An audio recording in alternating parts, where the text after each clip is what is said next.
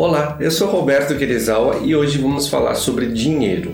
Eu sei que para muita gente conversar sobre dinheiro é um tabu, o que acho muito estranho, pois precisamos de dinheiro para ter nossa moradia, comida, roupa, saúde, lazer e outras coisas mais. Eu sei que ninguém gosta de falar o quanto ganha, mas ao mesmo tempo todo mundo quer saber o quanto as outras pessoas ganham.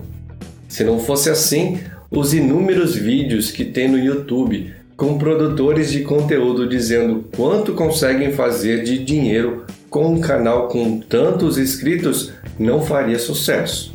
Essa atitude acontece por herança das crenças em que vivemos. Primeiro, que aprendemos quando criança que dinheiro é sujo.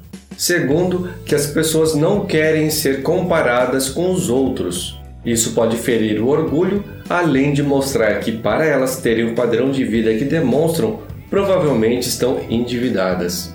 E terceiro, que para muitos falar de dinheiro é ficar depressivo na certa. Mas vamos ao assunto tema deste conteúdo. Dinheiro traz felicidade? É claro que sim. Se você pegar uma pessoa que está tendo dificuldades para pagar o aluguel, comprar comida, comprar roupas apropriadas, comprar remédios necessários, ir ao dentista, ir ao médico e assim por diante, é lógico que o dinheiro consegue resolver esses problemas e, consequentemente, irá trazer a felicidade. O senso comum tem a tendência de querer romantizar as coisas e dizer que dinheiro não compra felicidade. Da mesma forma que fala que dinheiro é sujo. Isso é uma forma de tampar o sol com a peneira e tentar acalentar a dor dos que estão passando necessidade. E desta forma, aprisioná-los na pobreza, aceitando-a como sendo algo normal. Mas não tem que ser assim. Seria melhor a pessoa não se conformar e parar de pensar desta forma para então agir de forma mais racional. O sistema atual, além de dificultar a ascensão financeira das pessoas, ainda gera diversos obstáculos. O maior deles é o consumismo. Apenas tendo a mentalidade correta é que se conseguirá desvencilhar destas armadilhas. Ter um estilo de vida minimalista é a melhor forma de se conseguir virar este jogo. Você sabia que a maior parte dos milionários compram carros usados e não se importam com roupas de grife? Esse é um dos aspectos de quem vive utilizando os conceitos do minimalismo. E mais, existem apenas dois itens em que eles não economizam: com os profissionais que o auxiliam a lidar com o seu dinheiro, que são os advogados e os contadores, e com estudos, que é para adquirir conhecimento. Agora eu quero saber de você: em que você costuma gastar o seu dinheiro? Com baladas, restaurantes, roupas, acessórios, eletrônicos ou com o conhecimento para poder multiplicar sua renda e seu patrimônio. Para não deixar este conteúdo incompleto, preciso dizer que para uma minoria de pessoas o dinheiro não traz mais felicidade.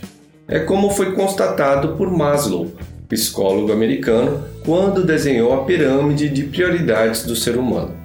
Primeiramente, deve-se satisfazer as necessidades fisiológicas, depois as referentes à segurança, sociais, estima e satisfação pessoal.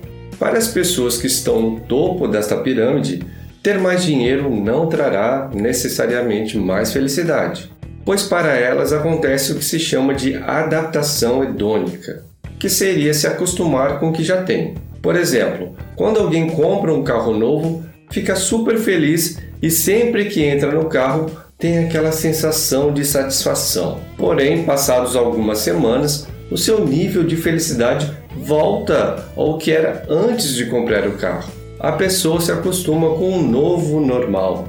Por isso, para as pessoas que já têm dinheiro suficiente para atender todas as suas necessidades, ter mais dinheiro não trará efetivamente mais felicidade.